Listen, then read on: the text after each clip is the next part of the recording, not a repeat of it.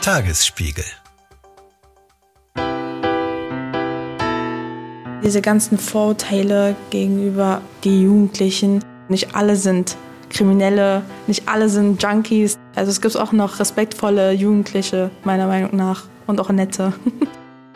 Neun Monate ist es jetzt her, dass auf den Straßen Berlins Polizisten und Rettungskräfte mit Feuerwerk beschossen wurden. Ein halbes Jahr später sind in Freibädern ganze Gruppen prügelnd aufeinander losgegangen.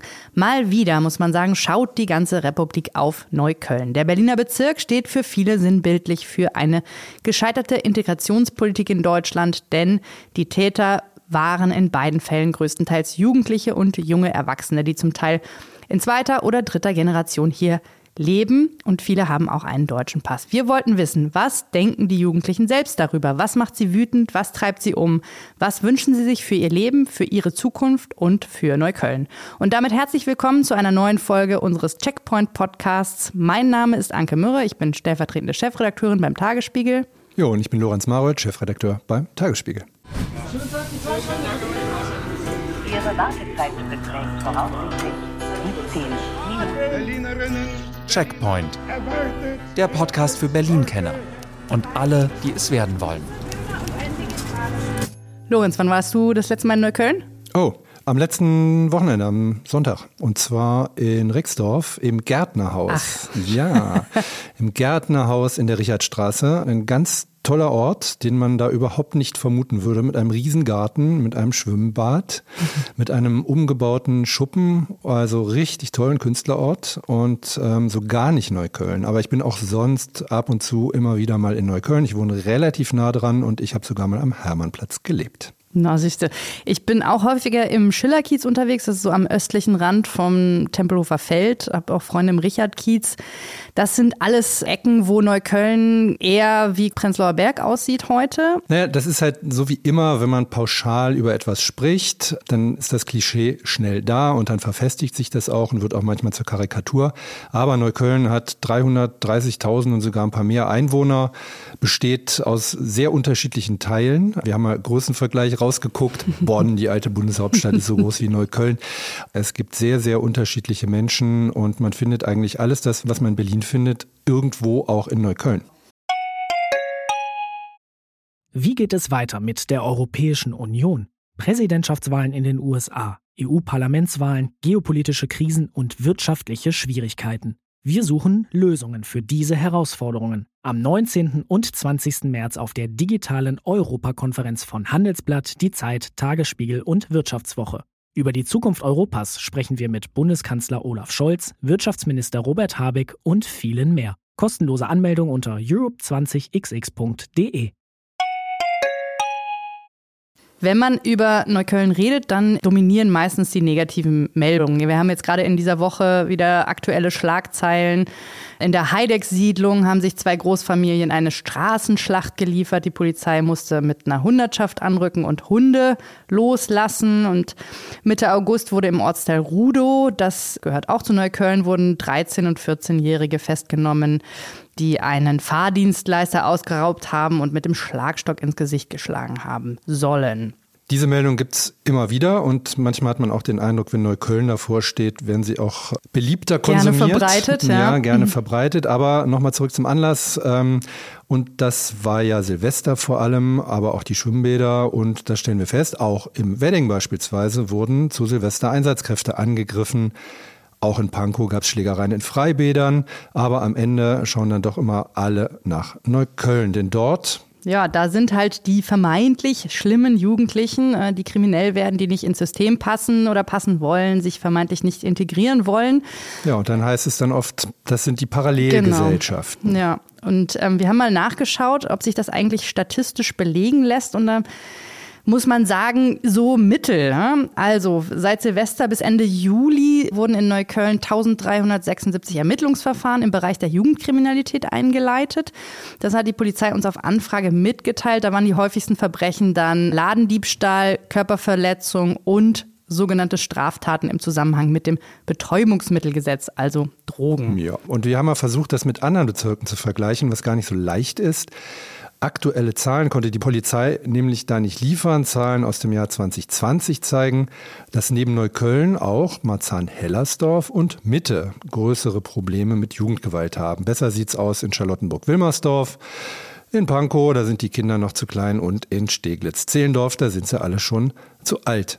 Und wenn wir von Mitte reden, dann muss man dazu sagen, dass da Wedding auch dazugehört, wo dann die Jugendkriminalität auch höher ist. Also man kann sagen, die Jugendkriminalität ist seit Jahren in Neukölln stabil hoch. Das heißt, die Lage wird zwar nicht besser, aber sie wird eben auch nicht viel schlimmer. Und man sieht, wenn man das vergleicht eben mit den anderen Bezirken, denen auch viel passiert, Neukölln hat wahrscheinlich eher ein Imageproblem als ein großes Gewaltproblem.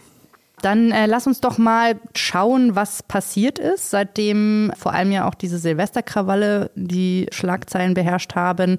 Da sind nämlich ganz konkrete Maßnahmen angekündigt worden. Wir hören mal rein. Am 4. Januar sagte Franziska Giffey, damals noch regierende Bürgermeisterin und ehemals auch Bezirksbürgermeisterin in Neukölln, in der Tagesschau also sehr prominent Folgendes.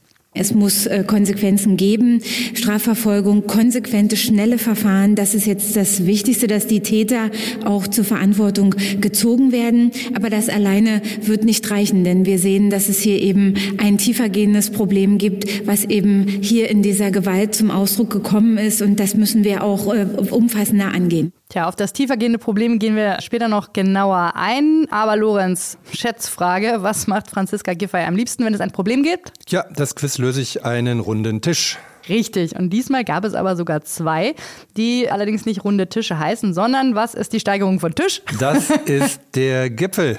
Also in diesem Fall der Doppelgipfel zum Thema Jugendgewalt. Den ersten gab es gleich im Januar. Also da hat man auch deutlich gemacht, wie dringend es äh, jetzt hier Maßnahmen geben sollte und einen weiteren dann im Februar. Und das Ergebnis des ersten Gipfels war zunächst die Übereinkunft, dass die meisten Jugendlichen in sozialen Brennpunkten, also auch in Neukölln, Gewalt ablehnen. Und zwei Dinge wurden weiterhin festgehalten. Erstens, jugendliche Straftäter müssen konsequent verfolgt und bestraft werden. Und zweitens, nötig sind außerdem stärkere Präventionsbemühungen, vor allem in der Sozialarbeit. Da wurden dann auch vier Arbeitsgruppen gebildet, die sich dann im Februar gleich wieder getroffen haben und 29 Maßnahmen zur Bekämpfung von Jugendgewalt erarbeitet haben. Konkret ging es da um Sanierung von Jugendfreizeiteinrichtungen, Bildungsangebote, Kulturangebote ausbauen, aber eben auch ganz konkret mehr Stellen, auch im Justizbereich. Und ein Schwerpunkt soll eben auch darauf gelegt werden, Täter schnell zu verurteilen. 90 Millionen Euro wurden dafür bereitgestellt. Im August hat die neue Regierung dann nochmal aufgestockt. Mehr als 100 Millionen Euro sollen insgesamt bis einschließlich 2025 für den Kampf gegen Jugendgewalt ausgegeben werden. Ja, wir wollten aber wissen an der Stelle, was halten eigentlich die Jugendlichen selbst davon? Wünschen die sich all diese Maßnahmen? Was treibt sie um? Und eigentlich, muss man sagen, war unsere Ausgangsfrage eine andere, nämlich, was macht euch wütend? Und die Antwort ist gar nicht so leicht, denn zumindest diejenigen, mit denen wir gesprochen haben, die haben zwar Probleme, die sind manchmal auch ein bisschen frustriert, aber wütend sind sie nicht. Nee, wichtig ist vielleicht dazu zu sagen, mit wem kann man eigentlich sprechen? Denn wir brauchen, wenn wir mit Jugendlichen sprechen, auch die Einverständniserklärung der Eltern. Also sind wir über die Jugendclubs in Neukölln gegangen und haben da einige angefragt und uns gefreut, dass der Jugendclub Sunshine Inn vom Betreiber Outreach in der Weißen Siedlung in Neukölln uns geholfen hat, Jugendliche für ein Gespräch zu finden. Und dorthin nimmt uns jetzt unsere Kollegin Jessica Gummersbach mit. Dammweg, Sonnenallee. Zwei Stationen hinter dem S-Bahnhof Sonnenallee, direkt hinter den Großbaustellen Estrell und Weiterführung A100, liegt die Weiße Siedlung. Gebaut wurde sie in den 70er Jahren mit fünf weißen Gebäudekomplexen, die teils 18 Etagen in die Höhe ragen. Mehr als 1600 Wohneinheiten, die meisten davon zweieinhalb Zimmerwohnungen. Viele sind schon länger renovierungsbedürftig. Zum Stichtag 31.12.2020 leben hier rund 4300 Menschen. Der Anteil der Menschen mit Migrationsgeschichte, mehr als 77 Prozent, die meisten haben türkische oder arabische Wurzeln. Rund 53 Prozent der Bewohnerinnen und Bewohner beziehen Transferleistungen, also Bürgergeld oder andere Hilfe zum Lebensunterhalt. Die Arbeitslosigkeit liegt bei 12 Prozent. Die weiße Siedlung sei wie ein Dorf, sagen viele. Jeder kennt hier jeden. Es gibt überdurchschnittlich viele Kinder und Jugendliche. Die Wohnungen sind klein, meist teilen sich mehrere Geschwister ein Zimmer. Nach der Schule treffen sie sich daher meist draußen oder eben im Jugendclub Sunshine Inn von Outreach, direkt an der Sonnenallee. Hier treffe ich Shilan, Hassan, Mehmet und Sarah. Sarah und Mehmet übernehmen dann auch in unserem Interview das Reden. In den Jugendclub kommen beide fast täglich. Sie treffen hier ihre Freundinnen und Freunde, tauschen sich aus, essen, trinken und spielen. Sarah, 17 Jahre alt, lebt seit 16 Jahren in der Weißen Siedlung, war bis vor kurzem in einer Schule in Oberschöneweide und macht gerade ihr Abi an der Sophie Brahe Gemeinschaftsschule in Plenterwald. Mehmet ist 19 Jahre alt, wurde in Neukölln geboren und ist vor 15 Jahren in die Weiße Siedlung gezogen. Er geht aktuell auf das Oberstufenzentrum Bürowirtschaft in Lichterfelde Ost. Warum geht ihr beide nicht in Neukölln zur Schule? Weil meine große Schwester das nicht wollte. Dann meinte sie, ja, kriegen dann einen schlechten Eindruck und sowas. Ich mache das, was sie sagt. Das ist meine ältere Schwester, das ist normal. Meine Mama hat sich direkt gegen eine Schule in Neukölln oder Kreuzberg entschlossen, weil sie Angst hat, dass ich dann benachteiligt werde oder auch irgendwas Schlimmes passieren kann. Schulen in Neukölln haben leider einen schlechten Ruf bei Eltern allgemein. Auch die anderen Schulen sagen, geht nicht auf Neuköllner Schulen und so weiter. Und dann hören die Eltern natürlich drauf, weil es sind die Lehrer und man möchte ja das Beste für sein Kind. Deine Eltern wollen auch wegziehen, Mehmet? Ja, wollen die. Am meisten sogar meine große Schwester. Ich glaube, es hat ein Riesenproblem hier mit Neukölln. Seid ihr zufrieden? Also wie alles gerade läuft, wie euer Alltag ist, wie euer Leben allgemein ist? Ich würde sagen, ja. Also es gibt nichts, was mich stört. Also ich bin auch zufrieden mit meinem Leben. Ich finde, man sollte sich gar nicht beschweren, weil irgendwo anders geht es bestimmt jemandem nicht schlechter. Wir sollten für alles dankbar sein. Was versteht ihr unter Respekt? Du sollst niemandem blöd kommen, sag ich mal. Hm, zum Beispiel einem Älteren, auch wenn du nicht kennst, weil vielleicht könnte es von deinem Freund der Onkel sein und, und du weißt es nicht. Deswegen sollte man jeden respektieren und nicht immer so der Coole sein, sage ich mal, oder so. Ich persönlich habe auch direkt Respekt vor Älteren, egal welche Person. Das ist auch eine Sache, die mir beigebracht wurde. Und dass man, egal welche Person ich jetzt erst sehe, dass ich die erstmal sieht aus Höflichkeit, aber auch Respekt gegenüber der Person, weil die Person ist halt älter als ich. Habt ihr eigentlich Vorbilder, an denen ihr euch orientiert? Meine Cousine, meine Mutter, meine Brüder, meine Schwester, die, die mich großgezogen haben. Natürlich sieht man zu denen hoch. Das sind ja meine Geschwister und auch meine Mama. Deswegen also will ich schon sagen, dass wir so mäßig meine Vorbilder sind. Also ich habe tatsächlich keine Vorbilder. Also von meinem Freund äh, Hassan äh, ist ein ähm, Vorbild äh, Antonio Rüdiger. Ich denke, weil Hassan aus Neukölln ist und äh, Antonio Rüdiger auch. Und äh, Rüdiger ist einfach, sage ich mal, so jeden gezeigt hat, dass es vom schlimmsten Bezirk Berlin, sage ich mal, zum besten Club der Welt geschafft hat, Fußballverein Real Madrid. Was würdet ihr als absolut unfair oder als absolutes Unrecht bezeichnen? Ist euch schon mal irgendwas passiert, wo ihr gesagt habt, das ist einfach nicht fair? Manche Bewertungen in der Schule. Okay. Aber ich sage nicht wegen Leistungen, sondern wegen Herkunft oder Aussehen, dass man direkt in eine Kategorie reingepackt wurde, wo man eigentlich nicht ist. Und wenn man da reingepackt wird, dass man dort drin gelassen wird und nicht, dass man keine Hilfe richtig bekommt oder dass man immer weiter rauftretet. Das sieht man aber auch manchmal nicht nur in der Schule, sondern auch im echten Leben. So wenn man draußen ist, dass manche Menschen auch so einen Vorteil gegenüber ihnen hat, obwohl man nichts macht. Und dann ist man so, ich habe doch jetzt gerade nichts gemacht, warum beleidigst du mich jetzt? Würdest du sagen, es passiert dir häufig? Also nicht wirklich, wenn man mir nicht so krass ansieht, dass ich jetzt ein Ausländer, also dass ich Türkin bin. Aber wenn man dann irgendwann herausfindet, auch aus, durch meinen Sprachgebrauch, sind die Leute ein bisschen so, ah, okay. Natürlich äh, gehört sowas dazu, weil es gibt, äh, sag ich mal, überall, nicht nur in Berlin oder Neukölln oder allgemein in Deutschland, rassistische Leute. Weil zum Beispiel, wenn wir in Gruppen, sag ich mal, rumlaufen, und dann ist es halt normal, dass, sage ich mal, jetzt eine andere Person uns sagen muss, so zum Beispiel, oha, so viele oder was für Kanaken und so. Natürlich haben wir das auch mal gehört, aber so ehrlich gesagt sagen es äh, am meisten Omas oder Opas oder so. Da können wir einfach nicht sagen, so. Wenn die meinen, die haben recht, dann haben die recht, aber passiert schon. Ja, empfindest du es echt schon echt als normal? Also machst du auch gar keine großen Gedanken darüber? Ich empfinde es doch schon als normal. Es passiert ja bestimmt nicht nur mir. Und äh, die Person, die uns, sag ich mal, beleidigt, macht es ja nicht nur auch zu uns. Es gibt ja noch tausend Gruppen oder Leute, die mit ihren Freunden rumlaufen und dann von solchen Leuten einfach äh, beleidigt werden, sag ich mal, einfach beleidigt werden. So auf rassistische Art. Werdet ihr sonst noch in anderen Bereichen benachteiligt? Also das ist mir auf jeden Fall einmal passiert. Ich habe mich an einer Schule beworben wegen Abitur. Meine Freundin ist auch ähm, Ausländer, sie ist sogar aber, aber man sieht ihr das nicht an. Aber da, wo ich mit meiner Mama reingekommen bin, haben die direkt gesagt, sie müssen sich gar nicht anmelden. Es ist ein Verfahren, der von der Schule weitergeleitet wird. Indirekt unnötig, dass sie gerade hierher gekommen sind.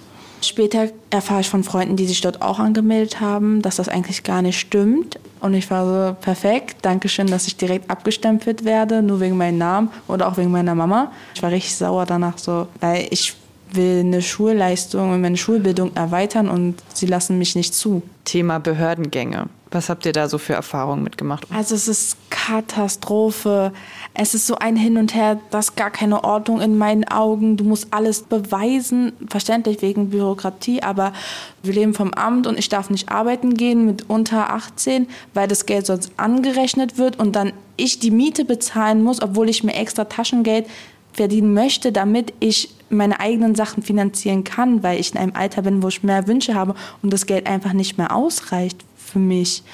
Ich möchte etwas machen, damit ich auch meine Mama unterstützen kann und auch damit ich ihr keine Last mehr bin.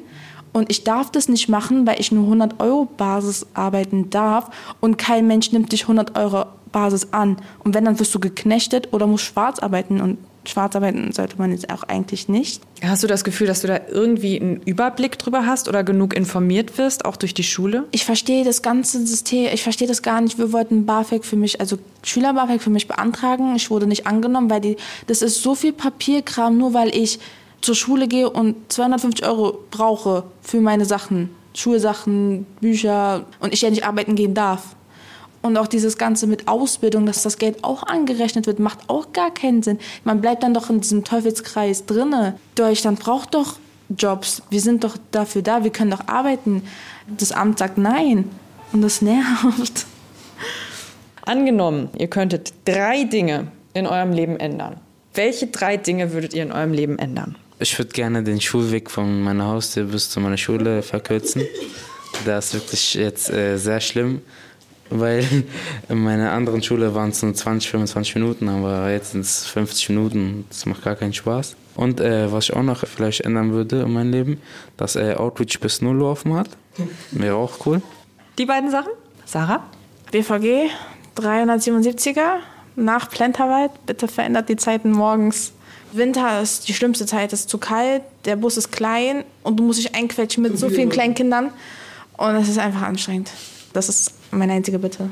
Du hast vorhin gesagt, was dich schon stört und wo du unfair behandelt wirst, ist, dass du gerne auch mal in eine Schublade gesteckt wirst. Du kannst dir sowas auch wegwünschen jetzt. Ja, aber das war in der alten Schule. Also die Lehrer waren nett. Meine Klasse war halt so rein deutsch, weil das ja schöne Weide ist und die meisten kommen aus Lichtenberg und ich bin so die einzige Neuköllnerin. Und danach halt habe ich so Witze über Neukölln gehört und ich war so, ja, was soll ich machen? Also ich bin, also was soll ich machen? Ich wohne da so, so negative Witze, so Neukölln ist schlecht und Neukölln ist dieses, Neukölln, also ich kann es ja nicht ändern, ich bin nur ein kleines Kind. was würdest du dir denn für Neukölln wünschen? Auf jeden Fall diese ganzen Vorurteile gegenüber die Jugendlichen. Ich weiß, es gibt überall schlechte Menschen und schlechte Menschen gibt's. Kann man nicht ändern, aber nicht alle sind Kriminelle, nicht alle sind Junkies, nicht alle sind dieses. Also es gibt auch noch respektvolle Jugendliche, meiner Meinung nach, und auch nette.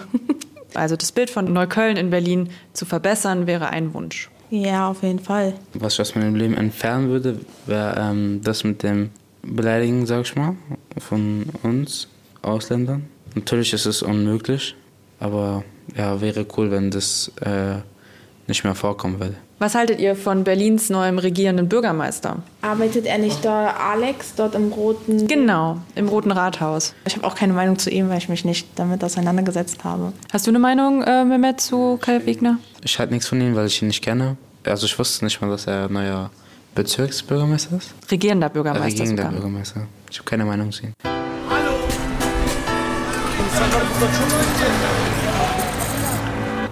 Das waren Sarah und Mehmet aus der Weißen Siedlung in Neukölln. Wir hören gleich noch ein bisschen mehr von Ihnen zu den konkreten Vorfällen. Jetzt wollen wir erstmal einen kurzen Cut machen, denn es war ganz schön viel Input. Lass uns mal kurz versuchen, ein bisschen zusammenzufassen und einzuordnen, was Sie eigentlich gesagt haben.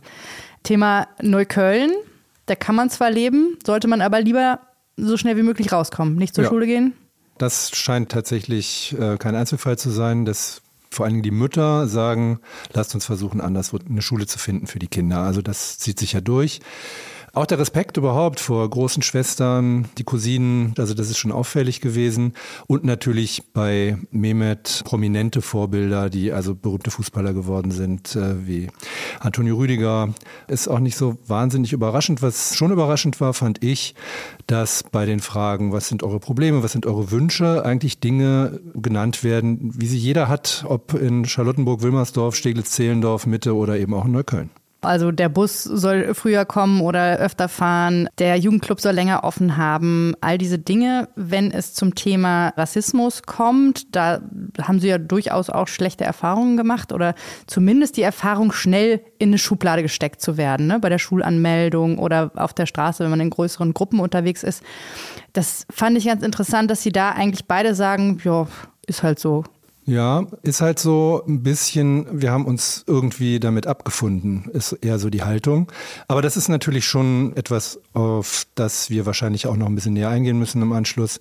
Diese Alltagsrassismus-Erfahrungen, von denen die sprechen, also das Gefühl, in der Schule benachteiligt zu werden, weil man einen bestimmten Namen trägt, weil man eine bestimmte Herkunft hat, das ist etwas, was beide gesagt haben. Und ich glaube, das muss man auch ernst nehmen, wenn man diese Themen, über die wir hier reden, ernsthaft diskutieren will. Was ich auch spannend fand, dieses, kann man jetzt diskutieren, ne, wie viel Geld soll man dazu bekommen oder nicht. Das ist ein großes Thema, das wir jetzt vielleicht hier nicht aufmachen können. Aber das, was hängen bleibt, ist, ich habe ja gar keine Chance, aus diesem Teufelskreis rauszukommen, wenn ich nicht arbeiten darf. Ne? Da ist sie sehr emotional. Genau, und da ist auch der Punkt, bei dem das Thema Herkunft überhaupt keine Rolle mehr spielt, weil das natürlich alle betrifft. Und dann haben wir ein soziales Thema hier. Da haben wir eine Spaltung, die tatsächlich entlang dieser Einkommensgrenzen verläuft. Das ist natürlich auch sehr, sehr interessant vor dem Hintergrund der Frage, was macht die Leute wütend? Dann hören wir mal, wie Sarah und Mehmet ganz konkret diese Vorfälle in den Schwimmbädern und die Silvesterkrawalle erlebt haben, wie es aus ihrer Perspektive aussieht. Ihr habt es natürlich mitbekommen, in Berlin und auch in ganz Deutschland gibt es diese Debatte über Jugendgewalt. Zuerst nach Silvester und jetzt im Sommer wieder nach den Schlägereien in Freibädern. Wie erlebt ihr diese ganze Diskussion? Also ich finde, das ist äh, nichts Krasses oder nichts Neues, sage ich mal, von die, die aus Neukölln sind. Was da passiert ist, meinst du? Ja, zum Beispiel, wenn da ähm, BZ-Nachrichten steht, Columbia-Bad Schlägerei oder Bademeister wurde geschlagen, das passiert sehr oft. Das ist halt so dann nicht mehr was Schreckliches für uns so oder schockt uns. Ja, auch für mich ist es nicht so, was mich so schockiert. Es hat öfters in den Jahren passiert, weshalb wir auch einen schlechten Ruf bekommen haben als Jugendliche, wenn du aus Neukölln kommst. Wir haben es nicht gemacht, das ist ja nicht unsere Schuld, sondern so die Leute sind halt einfach ein bisschen verrückt, würde ich mal sagen. Kennt ihr jemanden, der so bei Silvester in der Randale dabei war oder der im Freibad irgendwie in der Schlägerei mal verwickelt war? Du kennst keinen, Mehmet? Sarah? Nein, ich kenne auch keinen. Was glaubt ihr, warum passiert das immer in Neukölln? Ich glaube, weil Neukölln ist halt dafür bekannt, dass die meisten Araber und Türken hier sich hingesiedelt haben nach dem Zweiten Weltkrieg und auch allgemein in den weiteren Jahren, dass man dann immer ein schlechtes Bild von denen hat und halt Neukölln so die Gegend ist, aber jetzt nicht nur Neukölln, aber wir reden ja gerade nur Neukölln, dass dadurch Leute immer so Schlechtes gesehen haben, obwohl die Gastarbeiter eigentlich mitgeholfen haben, hier das alles wieder aufzubauen. Deswegen finde ich es immer so schade, wenn Leute so direkt einen Vorurteil haben, weil ohne die Leute hättet ihr jetzt keine Wohnung oder auch keine Straßen. So. Daran muss man immer noch denken. Findet ihr, wer Mist baut, also wer zum Beispiel sich jetzt an diesen Silvesterrandalen beteiligt hat, da mit Böllern geworfen hat, Einsatzkräfte angegriffen hat oder wer im Freibad prügelt, Badegäste oder auch den Bademeister irgendwie angreift, sollte härter bestraft werden? Es ist schon krass, was da passiert ist, aber man sollte die Leute jetzt nicht in den Knast bringen. Ich finde, es ist sogar eine Art von Protestieren gegen irgendwas.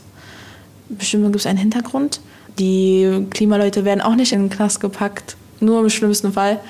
Das sind Jugendliche. Was glaubst du, wogegen protestieren die? Ich glaube, das war einfach dieser ganze Druck von der Politik allgemein wegen auch Corona und Schule und alles so, dass man einfach irgendwann keinen Bock mehr hatte so und dass es einfach alles rausgelassen hat in Silvester. Es war das erste Silvester, wo wir wieder böllern durften und so, dass die dann auch alles rausgeholt haben, was sie konnten, ja. Okay, wir haben jetzt viel gesammelt. Wir haben über Rassismus gesprochen, wir haben über unfaire Kommentare gesprochen, über nervige Behördengänge und auch darüber, dass Neukölln immer so ein bisschen die Schmuddelecke Berlins ist. Macht euch sowas wütend, wenn man das so alles zusammensieht, alles, was hier nicht so gut läuft? Es macht mich nicht wütend. Ich habe dazu gar keine Emotionen, wenn man das so sehen möchte, weil es ist einfach was Normales, meiner Meinung nach. Also ich habe nichts damit zu tun. Mich macht das nicht wütend also es gibt immer einen Grund. Zwei Jugendliche schlagen einen Ladenbesitzer oder weil er bestimmt erst einen Grund gab und vielleicht musst du halt anders agieren und dann ist es halt normal, dass es dazu kommt. Glaubt ihr, dass es denn so an Silvester zum Beispiel, dass das Wut war? Also, dass die Leute, die randaliert haben, dass die wütend waren auf irgendwen? Ich sehe Kopfschütteln. Meiner Meinung nach denke ich nicht. Ich denke einfach zwar Spaß. Also die hatten Spaß dran, Sachen zu zerstören, kaputt machen oder äh, gezielt Polizisten zu verletzen. Ich glaube, es macht einfach so Jugendlichen Spaß, solche Sachen zu machen. Sarah? Ich habe ja gesagt, dass es eine Art von Protestieren ist, aber jetzt nicht auf so einer Wutbasis, sondern eher so Frust rauszulassen. Man ist ja nicht sauer, aber man hat halt einfach nur das, was so endlich wieder so Normalität wieder reinkehrt und dass man einfach an einem Tag alles machen kann, was man möchte, in Anführungsstrichen. Wie findet ihr denn so das Angebot für euch, für Jugendliche, für eure Freunde in Neukölln? Würdet ihr euch da noch mehr wünschen? Ich finde nicht, weil du hast ja eigentlich alles, was du brauchst und alles, was du willst. Ich meine, es ist sowieso alles gratis fast. Das ist mehr als genug eigentlich schon. Also ich meine jetzt nicht auch nur von Outreach, sondern einfach auch generell in Neukölln. Einfach schöne Cafés, so wie auf TikTok oder so.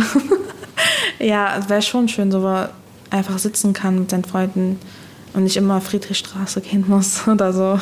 Und wo chillt ihr, wenn Outreach mal zu hat? Also wie war das zum Beispiel während der Corona-Zeit? Wo Outreach zu war, waren wir oft in der Gegend. Dann äh, haben wir einfach aus einem leeren Keller von einem Freund haben wir dann so Sofas und so reingelegt, Sofa, Tische, Teppich und da haben so, sagen wir mal, ein kleines Zimmer gemacht.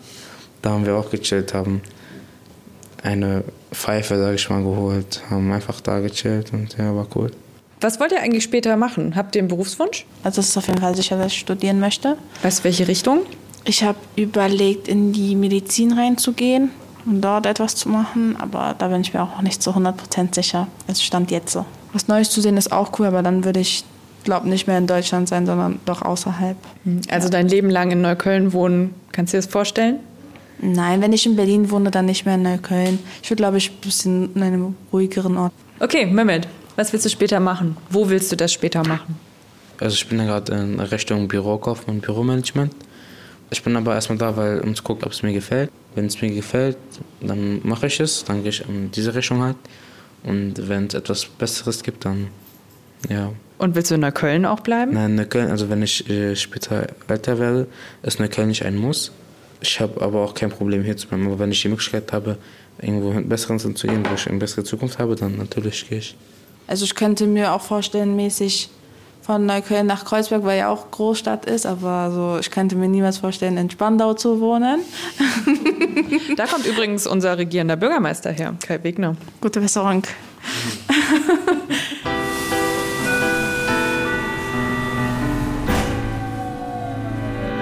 Arme Kai Wegner wünscht sie ihm gute Besserung. Gute Besserung. Also lass uns noch mal kurz zusammenfassen, was wir jetzt noch gehört haben, was die äh, Krawalle angeht und auch Übergriffe aller Art.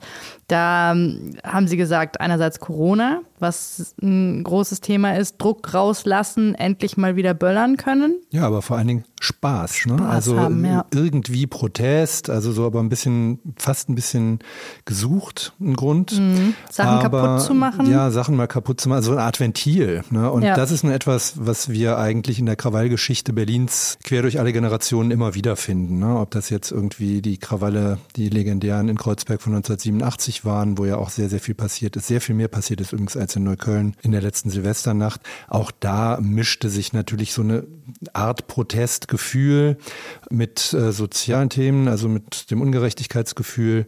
Aber es ist eben vor allen Dingen Ventil gewesen und es war für viele Beteiligte eben auch ein Spaß, sowas mal zu erleben. Ja, Thema Protest hat Sarah ja auch angesprochen. Sie glaubt, dass es irgendwie eine Art von Protest ist, nur wogegen weiß eigentlich niemand. Interessant fand ich auch, dass er gesagt hat, es wird schon immer einen Grund geben. Ja, Also, also, er sagte, glaube ich, wörtlich, es ist normal, dass es dazu kommt. Äh, Es gibt bestimmt eine Geschichte dahinter. Also in gewisser Weise Rechtfertigung dafür, dass es im Zweifel dann eben auch Gewalt sein darf. genau, das ist eine und vielleicht die einzige Stelle gewesen, wo man so ein bisschen doch die Luft durch die Zähne zieht, weil da war sehr selbstverständlich gesagt, also wenn jemand geschlagen wird, wird es dafür einen Grund gegeben haben und dann ist das schon in Ordnung. Mhm. Ja, äh, wenn wir über die ganzen Maßnahmen reden, vielleicht noch das Angebot, finden die beide super. Mehr, mehr als genug. Ja, es wurde- ist ja ohnehin alle, alles gratis, hat er gesagt. Und na gut, es könnte ein bisschen länger offen haben, aber eigentlich reicht es, wenn man ihnen ein Sofa hinstellt und einen Raum. Aber äh, was das eben auch sagt, ist, dass die ganzen überstürzten Maßnahmen und dieses massive, wir schütten einfach nur ganz viel Geld aus, dann wird das schon gehen, tatsächlich keine gute Idee zu sein scheint. Also diejenigen, die man erreichen will, die scheint man zu erreichen mit den Maßnahmen und Angeboten, die es gibt. Und die anderen wird man eben mit solchen Angeboten auch nicht davon abbringen, sich anzuschließen einer solchen Stimmung, wie sie eben ab und zu entsteht, ähm, wie es letzten Silvester war und wie es möglicherweise auch im nächsten wieder sein wird.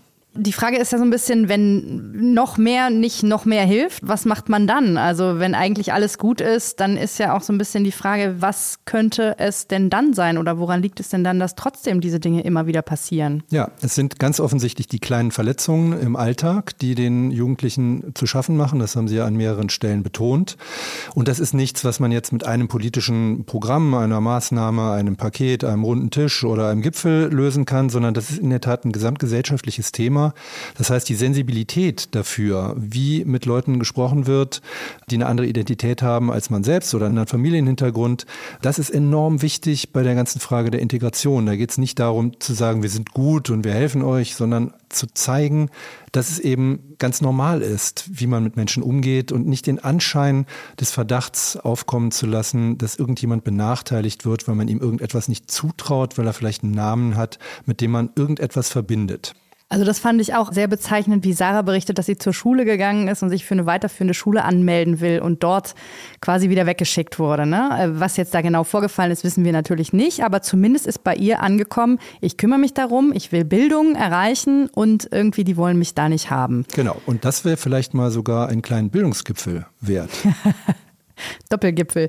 Ja, aber zur Wahrheit gehört natürlich auch dazu, dass die beide sagen, sie sind Ausländer. Ne? Sarah sagt, sie ist Türkin, er sagt, er ist Ausländer, obwohl sie beide in Neukölln geboren sind. Und schauen auf die arabischen Freundinnen und Freunde so ein bisschen von oben ab. Ja. Ist auch deutlich geworden. Gut, aber das macht ja nichts. Also man kann ja tatsächlich auch sein eigenes Gefühl, Identität, Familienzusammengehörigkeit äh, leben. Und ähm, das tun andere ja auch. Bayern in Berlin beispielsweise. Und Spandauer. Gehört Bayern eigentlich noch zu Deutschland? Das diskutieren wir vielleicht in der nächsten Woche. Ähm, Wir wollen vielleicht noch ein kleines Fazit ziehen zu unserer Ausgangsfrage, hat Neukölln ein Imageproblem? Ganz bestimmt. Natürlich. Aber es hat eben auch ein Gewaltproblem. Beides.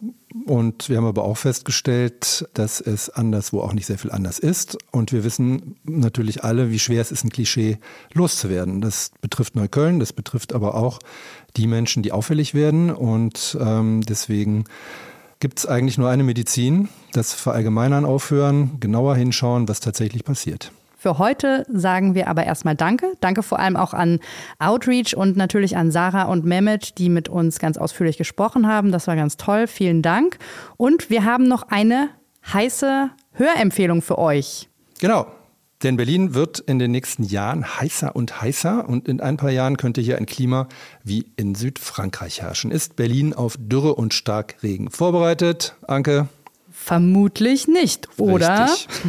Also, was muss passieren, damit wir weder austrocknen noch überfluten? Diese Frage war der Ausgang von Recherchen unserer Kolleginnen Corinna von Budisco und Julia Weiß. Und darüber berichten sie in der ersten Episode des neuen Tagesspiegel Zukunftspodcasts Futur B. Spannende Sache könnt ihr jetzt überall hören, wo es Podcasts gibt und natürlich auf tagesspiegel.de slash futurb. Ja, das war's von uns. Wir melden uns hier in der nächsten Woche dann mit einer sicherlich auch heißen neuen Folge unseres Checkpoint Podcasts wieder. Wenn euch diese Folge gefallen hat, dann lasst uns gerne eine Bewertung da oder ein Sternchen bei Spotify oder Apple Podcasts. Wir sagen Tschüss. Die Redaktion hatte in dieser Woche Jessica Gummersbach, Produktion Markus Lücker, Musik Anke Mürre. Bis zum nächsten Mal. Tschüss. Tschüss.